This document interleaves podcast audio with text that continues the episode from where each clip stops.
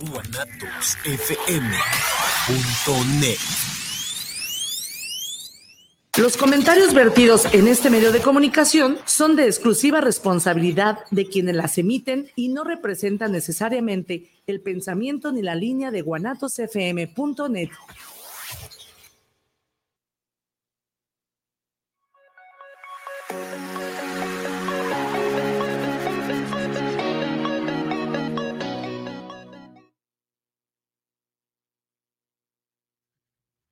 Hello, everyone. Good afternoon. Uh, January 30th. Hey, Betty, how you doing? I'm fine. How are you? See ya. Glad you're here. Uh, welcome, everyone. Today, January 30th, Tuesday, 2024. And uh, we have a special guest, uh, Betty Steinhaber. Uh, you reside in Guadalajara, Betty, is that right? I'm, I'm sorry, in Chapala? You reside in Chapala or Ajijic? I'm in Ajijic. Okay, okay. And uh, she's our guest today. Uh, and uh, right before starting, I would like to thank those who watch from all over, those that continue to tune in every Tuesday, especially Fernanda Rosales from Ajijic, uh, Dr. Ivan Garcia from Monterrey, Nuevo León, and Eduardo Valesco from Chapala. Last week, they were the ones listening in, and they sent their uh, remarks, beautiful remarks and comments. Thank you for tuning in. Betty, let's get right to you. Um, thank you very much for appearing. You have a, a, a- an amazing life from what I've been reading about you. Uh, initially, I think you wanted to speak about your your business life. Exactly, what kind of business are you in?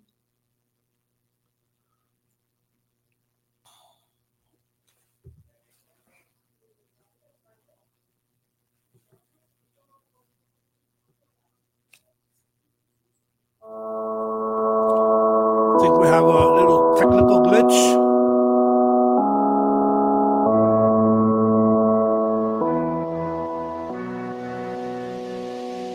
Looking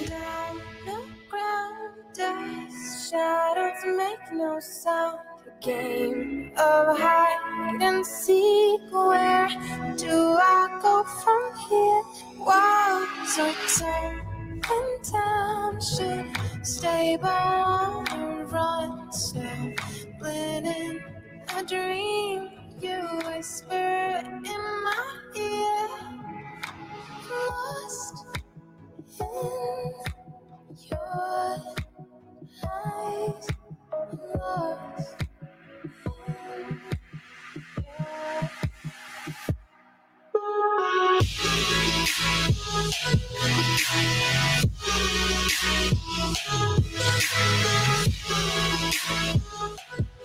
in your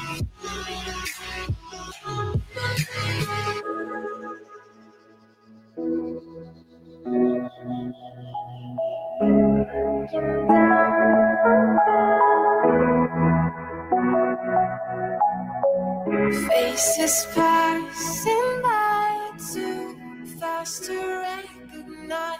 Caught inside my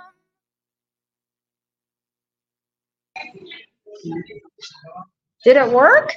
Yeah, it's on. You're on. You're back on. Okay, great. Because I couldn't, the internet, I don't know what happened, but something happened. well, we're back on now. That's uh, what's important. Okay. And thanks again. Well, first, first of all, my apologies for not being there, but I have an important show to go and see tonight, so I couldn't get into Guadalajara. Okay, I understand. And uh, I was asking you about your your business life. What, exactly what kind of business are you in, Betty? Well, many, many years ago, well, I'm in a number of things here. Do you want me to start from this side of my life in terms of what's happening to me now? Uh, I, I'm very interested in what you have mentioned about uh, a nomadic intern. Okay. Okay. Well, my my my my business life consisted of uh, well, a long time ago. I'm 80 now, so it was 40 some 50 years ago, and I had a consulting company that basically kept CEOs and politicians out of trouble on a good day. So I did a lot of strategic planning, a lot of media, a lot of advising, and that's what I did with them. Okay. So, and I did that for 25 years. and now the country that you visited, did you were you visiting obviously uh, business related? Well, most of my business was done in Canada, and I was born in England, but most of my business was done in Canada. So, um, and also I, I handle clients in Jamaica, like the Prime Minister of Jamaica. I had clients in England, and I had clients in Washington, and clients in Canada. So I did that for 25 years. And uh, the country that you visited, let's say in uh, in uh, Europe and, and Africa, uh, you dealt with Ah, those cultures and uh, okay. fascinating. Well, what happened was uh, 10 years ago or 12 years ago now, um, I decided to get rid of everything in Canada and I started to travel. So um, I've traveled to 155 countries and I spent a lot of time in Africa because many years ago I had a charity and I used to uh, fund various projects all over Africa and the various countries Okay. and did a lot of work with AIDS and a lot of food programs and a lot of whatever. So, Africa, I've spent a lot of time in, but as a nomadic intern in my traveling, I've been to 155 countries in total. Amazing. So, it's a lot. And I've been to India 23 times. oh wow. So it's uh, I uh, but I enjoy. To me, various cultures are very interesting. I'm terrible at languages. I have never learned languages, and right now, living in Mexico, I'm fighting to learn Spanish very, very badly. But I'm terrible at Spanish. So, but I am trying. I do have a teacher. But languages have never been easy with for me. But I've gotten away with my charm and my smile. Yeah, you're also a very good friend of our our buddy from Twig. This Yes. Hada, Armel. Yeah. Yeah. she and I she and I are doing some work together because Twig is looking at increasing their corporate memberships. Right. So I'm helping them increase their corporate memberships, hopefully in Guadalajara. And that's what we're doing now. You know, I remember listening to, uh, uh, reading rather, uh, how you uh, created uh, or creating inspiring journeys. Is that like a, a Yes. travel service guide info? What, what what exactly is that? Well, what, what I'm doing is that when people want to travel to a country and they want someone to help them put together their itinerary, I will do that for free. So I will help them form what they want to do. And then uh, the travel agent will pay me a commission. But the people that I plan the trip for, they don't pay me. So, for example, I'm planning a trip now to Colombia and I'm planning a trip to Kenya and I will look at, I'll suggest the hotels, suggest, suggest the itinerary, suggest where everyone goes. And then when they're, when they book it, they'll book it through one of my travel agents. And then the travel agent will pay me a commission from there. So for the client, it's a free service. Wow, that's great. It's great to know. Great to know. I might I might call on your services one day. Even if, you know, you're not perfect in what you plan or whatever, but I think it really helps people get a handle on where they're going. Yeah. And it helps the safety factor through the whole thing. Exactly. Well, what's the longest you ever lived in a country other than uh, the UK, Canada?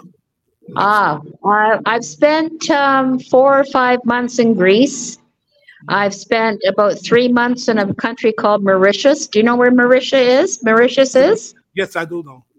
Okay. Mauritius is a wonderful, wonderful country off the coast, coast of Africa. It's not like Africa at all. Right. It has a very much of a French influence, but it's a beautiful spot. So I've spent three or four months there. And basically, I don't call myself a tourist, I call myself a traveler. So I try to spend time in each place and learn about the culture as I go. Wow. That that was really uh, interesting to read because I've traveled to about 20 countries myself. Uh, and I think the longest I've ever stayed in one, one in Cuba, I stayed three years. And in uh, Japan, when I was uh, in the military, was one year in Okinawa. Other than that, I usually stay for about a week, week and a half, Right. except for my tours while I living in Mexico. And I went over to uh, France, right. Italy, and Spain. So when I was reading about yours, I, I got really excited because right. I, I that kind of uh, travel. well, it's it's traveling. You know, as a tourist, I used to do that too when I was much younger, but it's a much different type of traveling.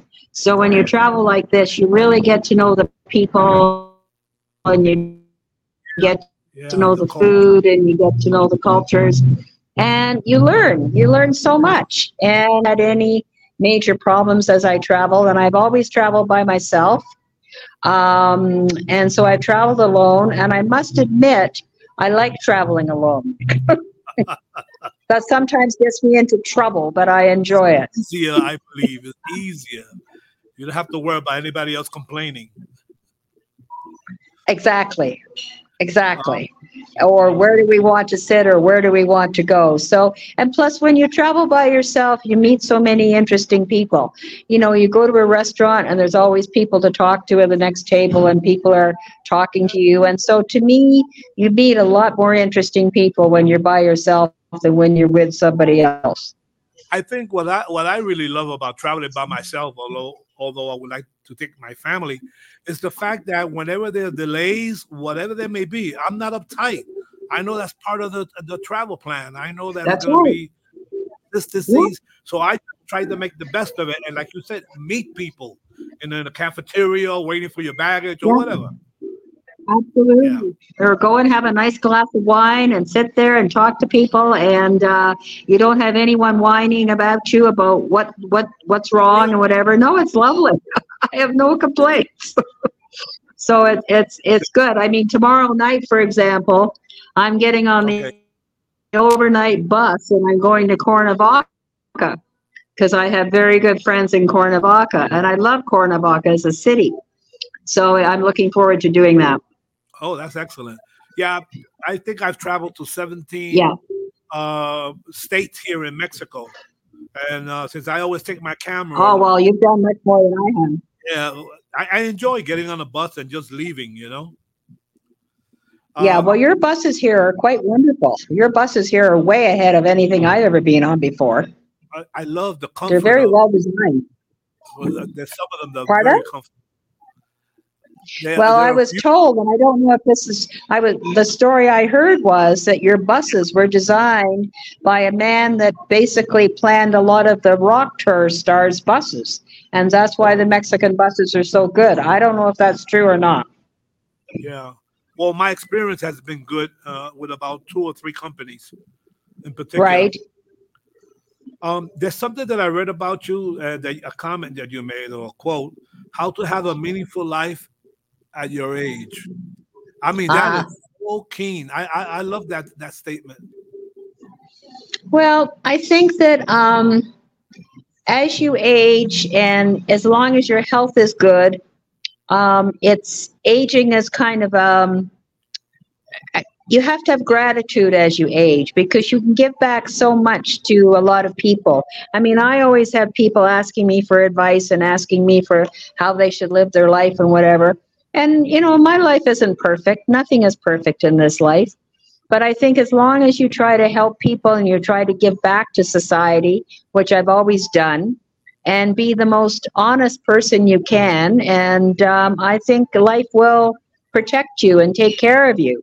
I mean, and I've been very fortunate because as I age, and I never thought I would ever live this long. This to me, I mean, my father died when I was 15 and my mother died when I was 50 when she was 59 and I'm an only child so I've outlived my genetics long time uh-huh. so why I have no idea but I'm still here and I'm very healthy and I still enjoy my life so I think that the way to have a good life is to be involved to really like people to see various things. But if you sit in a corner and talk about how terrible it is because you're 80, then you're not going to have a good life. That's all there is to it.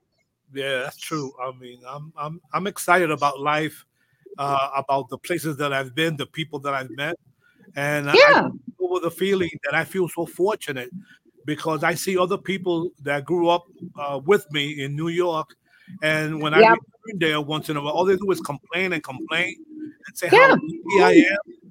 But they don't take chances. They don't. They don't reach out.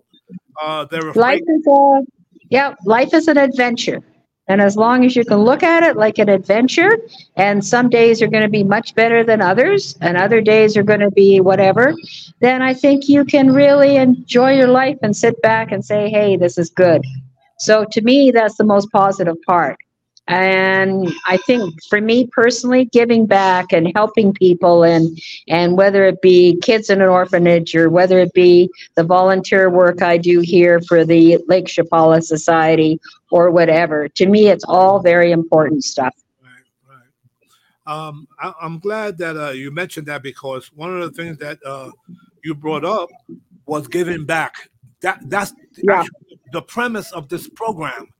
Uh, I'm I'm reaching out to people here. You don't have to be expat, but I'm doing the format in English, and people are sharing their experiences, even their businesses, what services Yeah. they provide.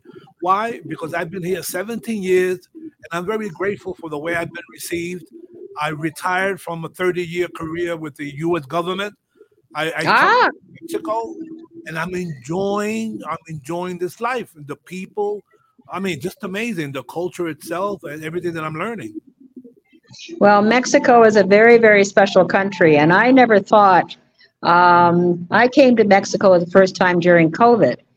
And I was on a Zoom call with a group of women from Canada, from the States, and they said to me, Where are you going next? And I said, Well, I can't leave because there's COVID. You can't go anywhere.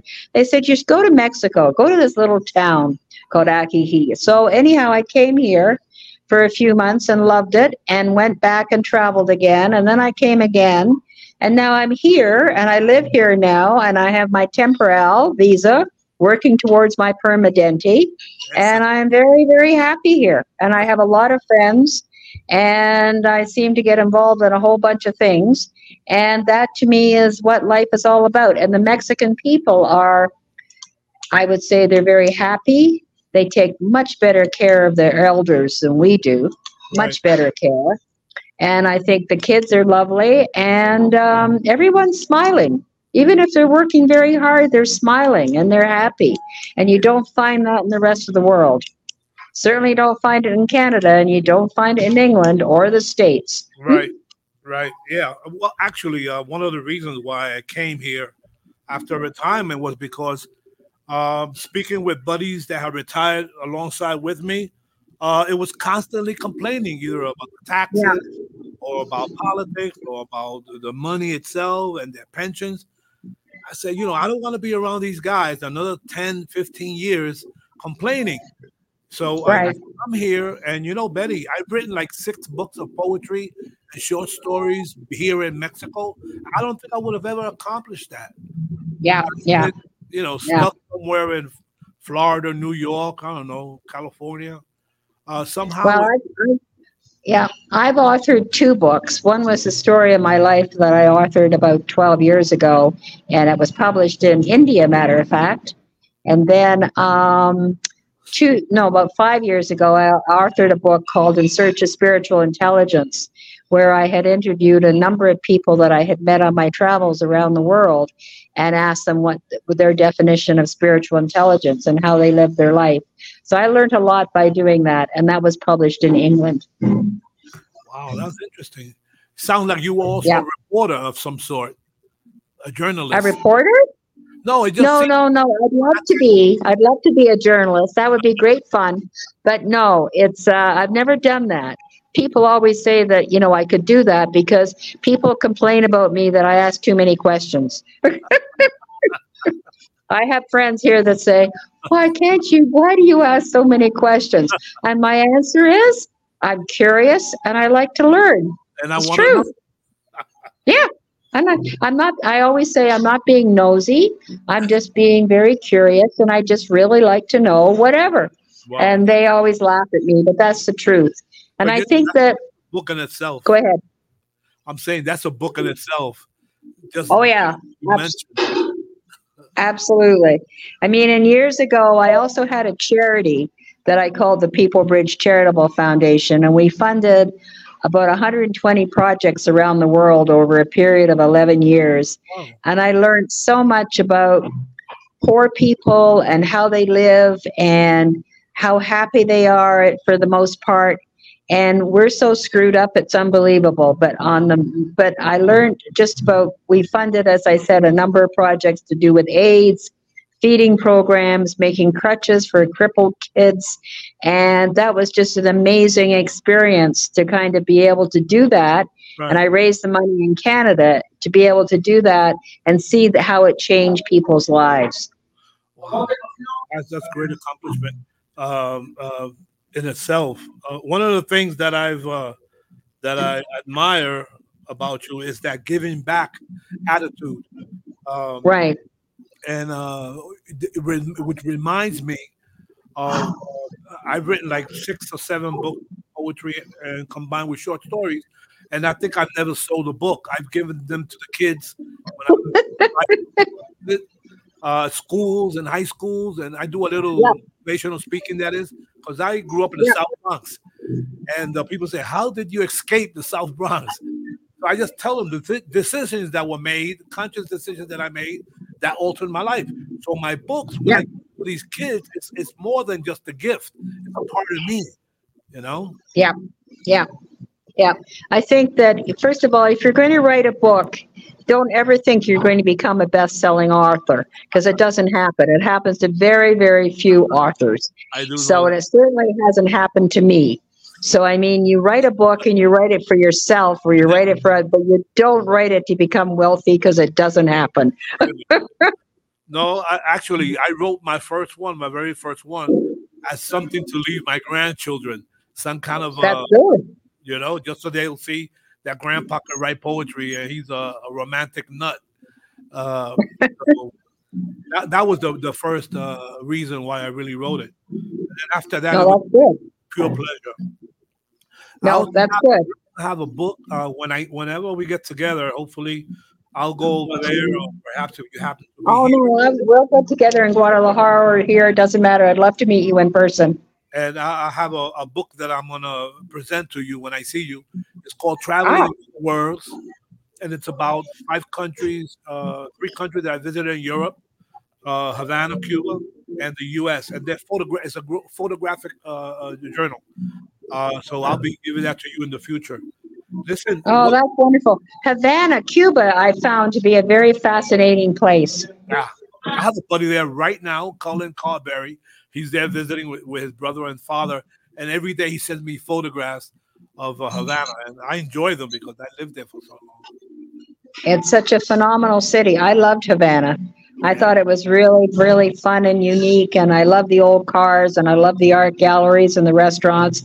And, you know, Ernest Hemingway, I stayed in his little hotel that he owned in Havana. And it was so, so much fun. And just really, you know, yeah, it was great. Yeah, um, I remember for the inauguration of the Hemingway Hotel, I was residing there then. Oh, really? Yeah. Uh, so Okay. it's uh, those little things uh, that happen in your life that to us, you know, and occur in one day, one week, or whenever you, whatever time you're visiting a place, they stay with you forever. You know. Yeah. Yeah. I like, I like the bar on the top of the Hemingway Hotel. You, on that particular day, actually, during the inauguration, all the beverages, all the drinks, everything was on the house. Ah, well, I didn't have that luck. Really, yeah, that was really an experience, and I don't even drink, unfortunately. Oh, But anyway, okay. talk to me about what you're doing in in Ajijic. Well, I live I live here, and um, I'm working as a volunteer for the Lake Chapala Society. Do you know what that is? No, but I, I belong to a soci- uh, uh, association, the uh, the uh, Ajijic uh, Society of Artists or Art. Yeah, yeah. The the Lake Chapala Society was founded, I think, in 1939 Okay. by a lady that was traveling the world by the name of Neill James, and she um, she created this society, and basically, it's where people can come they have a membership. The membership is about 700 pesos a year. And you can take Spanish lessons, you can take exercise classes, there's book, there's a library, there's a video store, there's this, there's that. So, and they have all kinds of concerts. So it's a place where people can mingle. And it's mostly full of gringos now. But what I'm hoping to kind of begin to do in the future is involve more of the Mexican community because to me, it's very important. And and sometimes when you have a place that is like this, it's perceived as being just for the expats, and it's really not. It's for everyone. But I think that the local culture are sometimes a little afraid of going or whatever, and the expats don't always help the situation. So what I hope to do is to bring more of the Mexican community into the Lake Chapala Society. That's So. I work on that here. And then the other thing I do for them is they have a, a very good fundraiser development person, but I've done a lot of fundraising in my life. So I, I help train this person as a volunteer. Great. And uh, I mean, they're raising money now for uh, new bathrooms, believe it or not. And they need to raise a lot of money. So we're raising money in the community so they can renovate all of these bathrooms. That So that's what I'm doing. I didn't But know. I have a, I have a lot of friends here, and uh, we, you know, we go hiking and we go out for dinners, and we have this and we have that. So it's a very, for me, it's a very lovely kind of way of life. It's very easy, and um, I just love meeting new people. And there's always new people coming here, and and right now it's very crowded because it's a on season where everything's here traffic is unbelievable. I would never own a car here because it's awful. And so I won't drive here. So I can take a bus or take taxis or walk. And I'm quite happy doing that. So it's a very, you know, there's only 12,000 people here on you normally, but it's a very close community. And uh, the Mexicans are absolutely lovely. They treat you so well. And, and I live right in the center of town and I'm surrounded by Mexicans and they try to talk to me and I try to talk to them and sometimes it works and sometimes it doesn't. right, so- right. The thing is to, to the thing is to get out there, and that that's the Yeah, absolutely. Um, you know, I, I, first of all, I didn't know about that society, and I've been to Chapala and Ajijic several times. I Oh, you should come. Well, next, when you decide to come, come. I will take you out for lunch and I'll take you to the society. That would be my pleasure. that would be outstanding. I really appreciate that. Okay. Um, I I was a member of the um, uh, American Legion in Chapala, Right. and but now we're forming one here. Uh, we have one here, uh, number seventeen, that's going to be kicking off pretty soon. So I'm, I'm Okay. really um, attached to this one. But um, one thing that you mentioned, Yeah, Yeah. the Lake Chapala Society is is large and it has big grounds. So it has beautiful gardens, has a lovely pond, has fish in the pond. It has a restaurant. It has a meeting area where people like I gave a course there uh, a couple of years ago on how to be a traveler. So I gave this course where people came every week and we talked about different places and where they could go and where they couldn't go, and that was nice. So it's a much different atmosphere than the Legion. The Legion's lovely, but this Legion is like you go and you eat or you drink or you do whatever. This has much more of a, a Right. bigger scope. Yeah, it's more of a, a, a cultural and, and society. Yeah. Yeah, yeah, Um, yeah, so I'm very interested in that, and and uh, thank you for mentioning it. The society uh, that that has that exists there in uh, Chapala. Um, one of the things that we that I did when I was in Mexico City, I was commander of American Legion there for two years, and one of the things I, Ah. did, I used to invite all the local people because they were afraid to walk in. That's They good. As a That's- military, you know, I don't know, stronghold or whatever looked at it as right, but I would invite them in and I would invite them to eat. and I would invite them to have a drink. And little by little, Right. they come in. And that's one of the things that you, you have mentioned that I really like. I like the fact that the community can also be part of whatever it is that we do here. We're not cutting out Yeah. a piece of Canada or United States or whatever. We're being included in a in a society that's opening their arms to us, they're receiving us. And I, I, just enjoy tremendously, as you had mentioned earlier, meaningful things to do as you get older. Yeah, I well, I think there's there's that, but I think it keeps you alive. I mean, I think one of the people that influenced me most in my life was a man I met in India. And I was in this little village where it was very, very poor. And it was so poor that they had mental patients and they were they had them in shacks at the beginning of the village because they didn't know what to do with them. And I went into this person's house and this old man was lying on this cot and he didn't have any arms and he didn't have any legs. It was just his torso. And I just looked at him and he gave me this great big smile. And I had a translator. And I said to him, What's important to you? Like, why are you still here? What's important in your life? He said, Oh, madam, he said, Look. And there was a little window, like a little cutout in the cement shack, Okay. little cutout. And he said, Look, I can see the sky and the trees and the earth. And that's what makes me happy. And I thought, we are very screwed up compared to that. And he taught me so much. And I went to see him every year for about three years and he died. But he just taught me one of the values of life Wow. It's just kind of keep going. And he was very special. So I've been very fortunate. I've had a lot of people in my life that have taught me things like that from my spiritual community and also um, people I've met like that quite by accident. So I think to have a meaningful life, you have to kind of look outside of yourself and uh, be as positive as you can outside of yourself. But you know, Betty, in order to receive like that, that that kind of uh, um, inspiration, you have to be the catalyst. You have to be the Mhm. one to ask. You have to be the one that says hello, uh, thank you. Somehow, you know, I, I I used to work at the airport in New York City, JFK, and one of the things that I've learned, and I found it very beneficial, was to say how to say hello, welcome to the United States in about ten different languages and I had a, a sheet that I would read from. It's not that I memorized them, but what it did to the person entering the U.S. for the first time and hearing, "Welcome to the United States. What's your name, please?"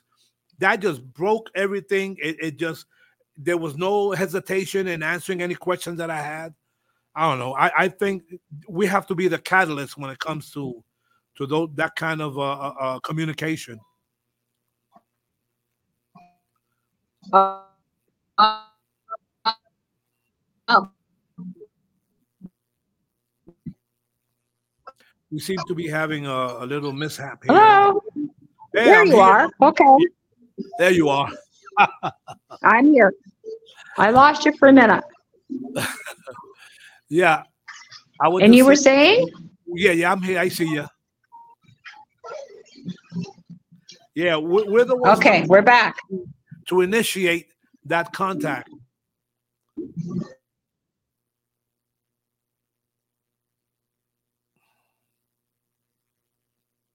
And I think you have to not be too impressed with yourself. I think you have to be much more impressed with what you see and what you hear from other people. Because as I said, you can always, to me, being curious is the most important thing. And um, and to learn. And I've learned, I mean, I had to drop out of school when I was in grade nine, when I was very young, because my father died and there wasn't any money. And I had to support my mother. And uh, my mother was very sick. And I had these phenomenal jobs where people took me in, and I just learned and learned and learned. And so that to me became very powerful. And when I had my own business, and I had my business for 25 years, and one day I was sitting with a group of executives around the boardroom table, and one of them looked at me and said, What do you have your PhD in? I said, I don't. What do you have your master's in? I don't. What do you have? So I, I told them the story because no one ever asked me about my education. When I told them the story, they were absolutely floored. And they said, "Can we can we test you?" I said, "Yes, you can test me." Um, so it was very interesting because they they figured out that these were all educators. They figured out that maybe no one, you know, you didn't necessarily need a university education or whatever. You could learn things on the on the job and ha- and just living life. And that's what I think I've done. That's interesting. Uh, that that parallels a little bit my experience because um, I have a high school diploma, and I've Right. had two jobs with the U.S. government where you needed the minimum of a, uh, college degree, Right. and otherwise they won't give you the the appointment. You won't get selected for that position. But, right.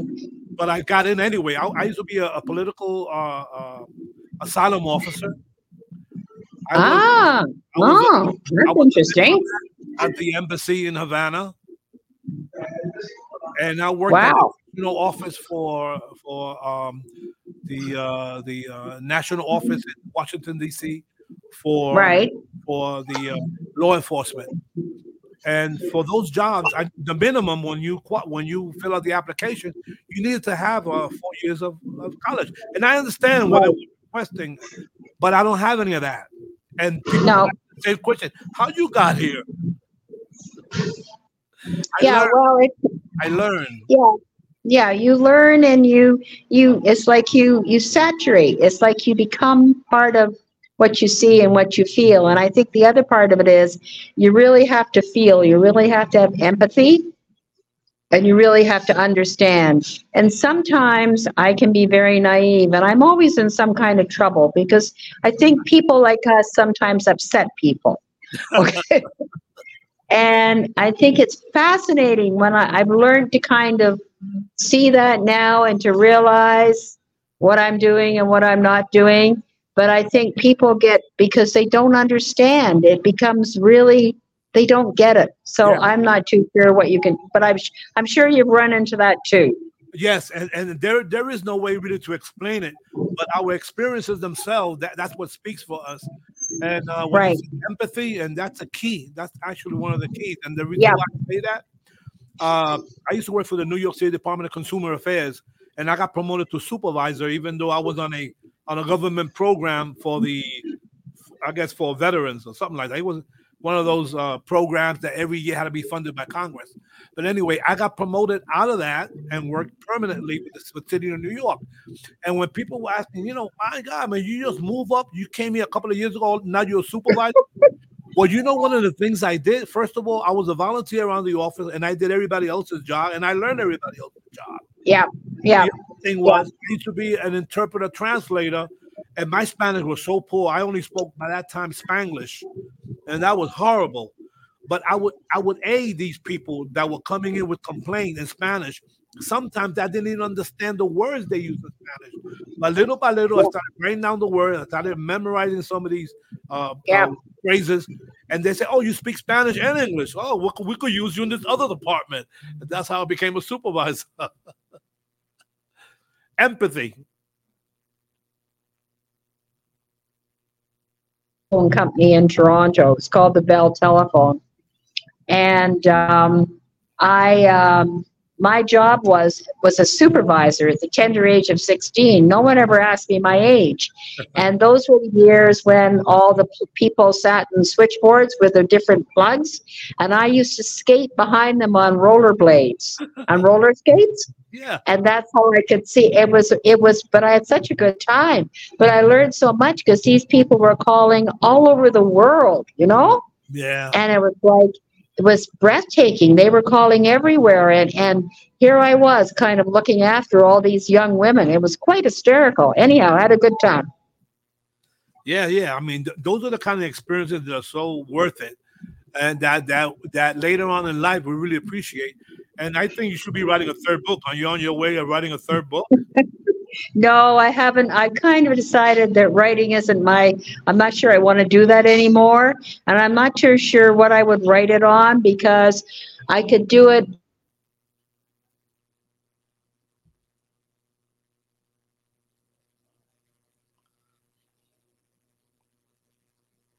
Idea.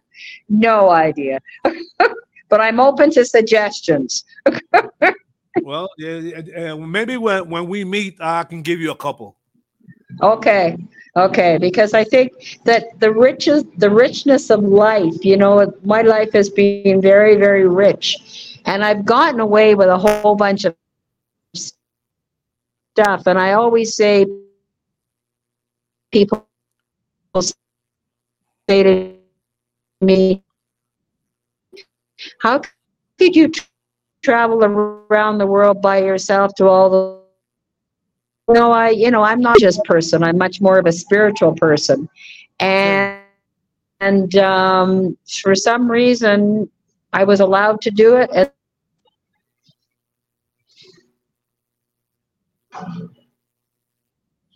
when you say Are you're you a there? spiritual person, do you? Yeah, yeah. Uh, do you practice yoga? No, I don't practice yoga. Um, my idea of when I was um, 42, I had the Dalai Lama as a client in Toronto. Okay. And he was my client for two days.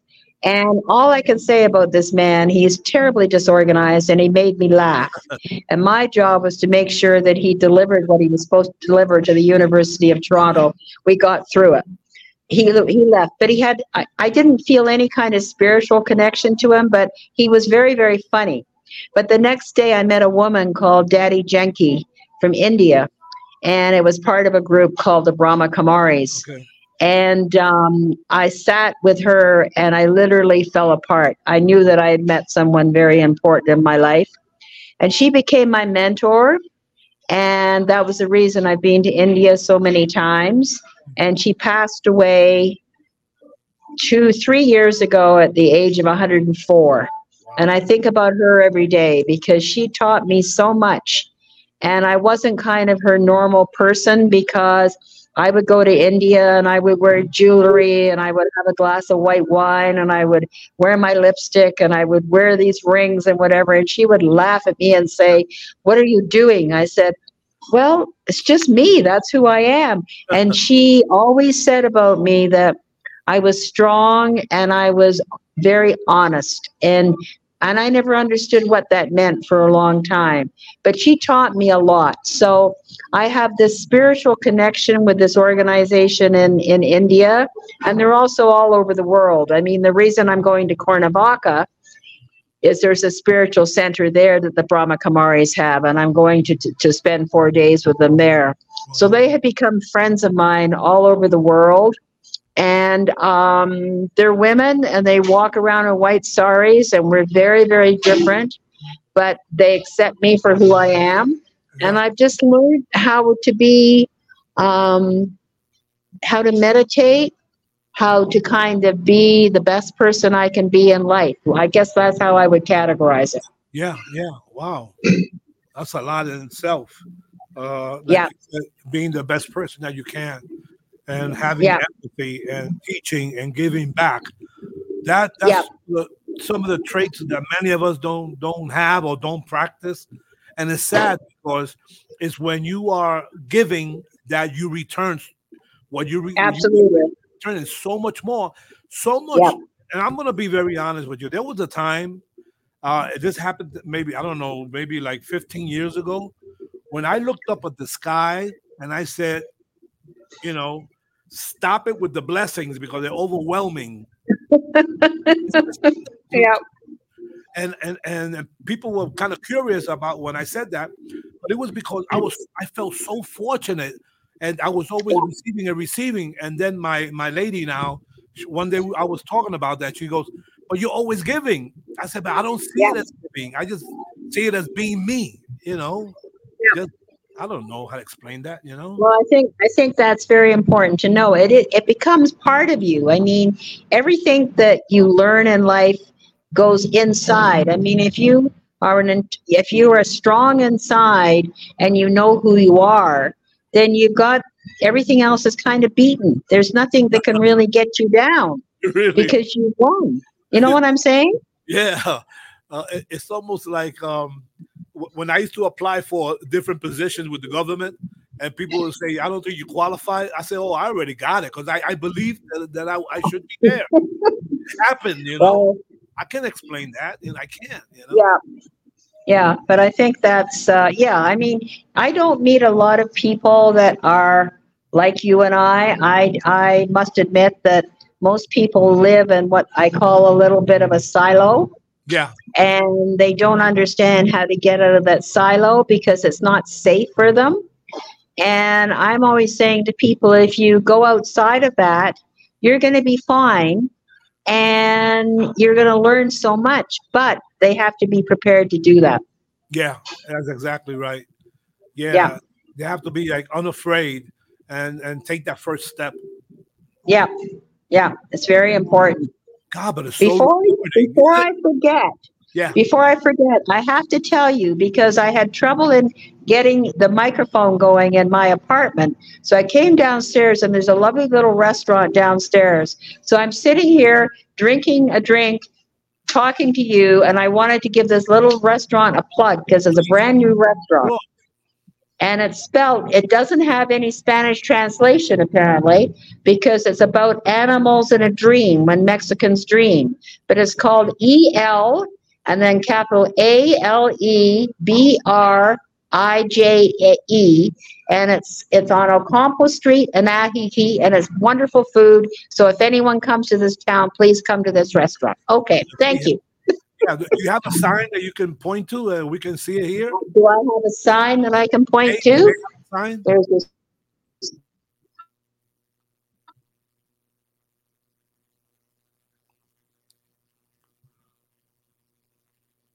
Oh, maybe I should have requested that.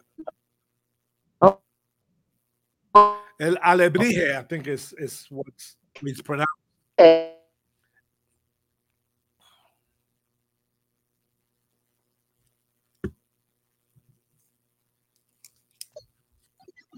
Can you see it? I know I cannot. I can hear you though. Oh yeah, I see it now. I see part of it. Yeah, Can I you see see the sign? I see Yeah. Coca Cola. it's a, yeah, so it's a, Okay, a lovely, well, there's a Coca-Cola, but hold on, there's a sign of the restaurant right here. it's called alebrije, right? Yeah, it's right up here. And apparently, this is the, the Yeah. picture on the wall Okay, of the animals when they said Mexicans have dreams about animals. all right. So that's where I'm, that's where I'm talking to you from. So I just wanted to say thank you to them. Okay, beautiful. Okay, so yes, carry on. Yeah. So um yeah, that's outstanding. That's good. I like I like to give people little plugs, especially Yeah. when they're helpful, you know. Yeah. Yeah. So um now that's in that place that you're in. That's in Ajijic or in Chapala. Yeah. No, it's in Ajijic. It's right next door to where I live, matter of fact. No, I don't. Chapala is um Chapala is a lovely place, but it's sometimes difficult because you really have to know your Spanish if you're going there. I see. Yeah, yeah. Well, I've been to both places and uh, I've been very fortunate. I speak both. Yeah. Right. Well, I've traveled. I haven't done a lot of traveling in Mexico. Cuernavaca I've been to before, and I hope to go to uh, Oaxaca. Oaxaca? What's it called? Oaxaca. Oaxaca. I hope to go there in a couple of weeks too. Yeah. We're, we're planning on going there in about a month's time, month and a half time. Ourselves. I've been there like three times already. Oh, really? How long have you lived in Mexico? 17 years. Ah, okay. Yeah, And what made you? What made you do this radio show? uh, this is a, kind of curious. I I've been on the in this station with two different hosts promoting my Spanish books because I write in Spanish. Oh, and the uh, the people that the, the owners of the station, I connected with them very well, and I used to chat with them while waiting for my turn. And they say, "Why don't you promote your own books in English or in Spanish or whatever? Have your own program." I said, "No, I don't think I'm cut out for this." Although I wish, uh, I wish I would have been doing this earlier uh, since uh, since my arrival. But they offered me this this slot, three to four p.m. on Tuesdays, and I agreed. So I'm here. Okay. let me, and it's called Community Voice Radio, and I'm, I reach out to everyone, all artists, carpenters. It doesn't matter who. Uh, you wanna you want to say positive things, then uh, we're here for it. That's good. That's good. That's good. So have you learned a lot about me? Oh, I got more to learn about you, young lady. Okay. okay. You know- you know Well, yes, please come No, here and well, as I said, we'll have lunch. That would be fun. I'm gonna invite you again. Sorry? I said, you know, I'm gonna invite you again. No, no, that would be fun. And um okay, that's good. That's good. As I said, I wanted to come into Guadalajara, but I have they're having a big production here of Jesus Christ Superstar and friends of mine are in it. And my tickets were for tonight. So that's the reason I didn't come I into I didn't come into Guadalajara. I would have come in because I would have gone come in and stayed with a Mel. Mel and I have become very good friends. Yeah, she's a, she's really a motivator. Um, And the other thing that I'm, the other thing that I'm involved with with Mel is, has she talked to you about her sweeping away project? yes, I happened to that. I, I I had tickets for it, but I had to give them up because I was going to be in Mexico City. That's that day. right. Okay, okay. Well, we had a great fun night. We had a fun night. It was fun. Yeah, well, she's fun also. Uh, uh, she Yeah. uh, she's been here a couple of times herself, and um, Right, and I'm I'm always open to any time she wants to appear. right. So Okay. tonight, How many shows do you do a year? well, it's actually one one every every Tuesday, so fifty two. Oh, that's a lot. This is my this is my anniversary year, my first anniversary year. Okay. Yeah, Happy anniversary. and That's they- good. glad to have me. Thank you. And uh, I, I, initially, it was kind of difficult trying to get people to come, but now I got people asking me that they want to be on, and it's great because it's reaching out. Actually, this show has been seen in uh, Barcelona, Spain, in uh, Honduras, in uh, Argentina, Oh, really? the United States, of course, and all over Mexico. So uh, every once in a while, I Okay. remarks and comments uh, from people listening in. Uh, so it, it's up to me really to promote it more, so I can get the feedback that I really that I'm really looking for. Right, Bad, right. I'm bad when it comes to technical skills, and um, I'm lacking in that. But I'm I'm learning. I'm learning. Well, I'm I'm terrible, and that's why I panicked when I didn't, as I said, when I didn't want to really want to do this remotely because I thought something's going to go wrong, but uh, I figured it out. So, but if you had seen me this morning running around saying, "Okay, if I do this, what does this mean?" So no, technically, I think that's an age thing. I always say to people that I wish I had been born ten years later, then I wouldn't have to worry about this thing called computers. so it would all kind of go away. Well, you know, I think since this is your first time, uh, the second time will be much easier if it's necessary. Otherwise, you'll be here. That's true. Yeah. Well, I'll come to you next time. I promise. All right, outstanding. Um, Okay. Anything else? Uh, uh, if people want to get in contact with you, how what do they need to do? Well, they can they can uh, phone. Well, I have a um, email. It's called Betty dot Steinhauer S T E I N H A U E R at gmail dot com. Okay. And they can always send me an email or text and um, ask questions, whether it be about the travel business I have or whatever, or some questions about where they want to go. Um, if people are interested in visiting this town and the Lake Chapala Society, they can do that too, or they can always call me. Um, and I don't mind giving out my telephone number. I have to find it first of all. Um, but it's three three one. right. Are you there? Three three one two four seven zero six two nine. And also, the other thing might be they might be interested in looking at my blog because I have a blog called www.thenomadicintern.com. And that's about all of my travels. Okay. So that's 10 years of traveling is on that blog.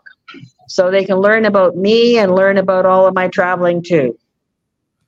Yeah, with www dot W- www.the T-H-E nomadicintern.com. Okay. And that. that's, that's my blog. Okay, and if uh, those listening out there, if uh, you didn't catch it, uh, you can also uh, write to me, and I'll give you her telephone and that uh, her blog. Yeah, and the email number too. And then they can contact me if they need anything, or uh, the blog is a very good way to learn about all my travels. And there's also my histories on it too, and whatever. So I thought you had had you looked at that before? No, Okay, no, okay. not. Well, that will that will keep you reading. Yeah, thank you. Uh, but I'm There's very, two. I'm very- happy that you're here, and one of the reasons, aside from the fact that we have traveled around a few, is that uh that uh Chapala Society, which I didn't know, uh maybe I, I just didn't pay attention. I- I'm kind of far. Okay. and uh, if for me to get down there, it's not that simple. But uh, that, that's something I'm looking forward to joining. Well, come, well, come down, and as I said, give me some notice, and you'll take you over. We'll have a lovely lunch there, and we can talk and whatever. No, I'd love you to see it because it's a great society, and it's operated by a board of directors, and there's all kinds of people involved in it. And as I said, they have concerts, and they have you can take Spanish, you can exercise, you can do yoga, you can do whatever you want. But the nicest part of it is that people can go and be very quiet because there's such beautiful gardens Beautiful. and and you can just sit there and read a book and it's okay. Excellent. Thank you very much. Okay, listen, this is our time is uh up, and I want Okay. thank you again, um, and thank for those that are watching, those that are listening, and please submit your remarks and comments so I can pass them on to Betty. And, Yes, I would love to hear from people. That would be wonderful. And thank you very much for having me on. I really enjoyed it. And I think you're a great guy and let's get together. beautiful. Thank you very much. Okay, take care. Thank you everyone. Goodbye, everybody. Thank you very much Bye bye. listening. Bye.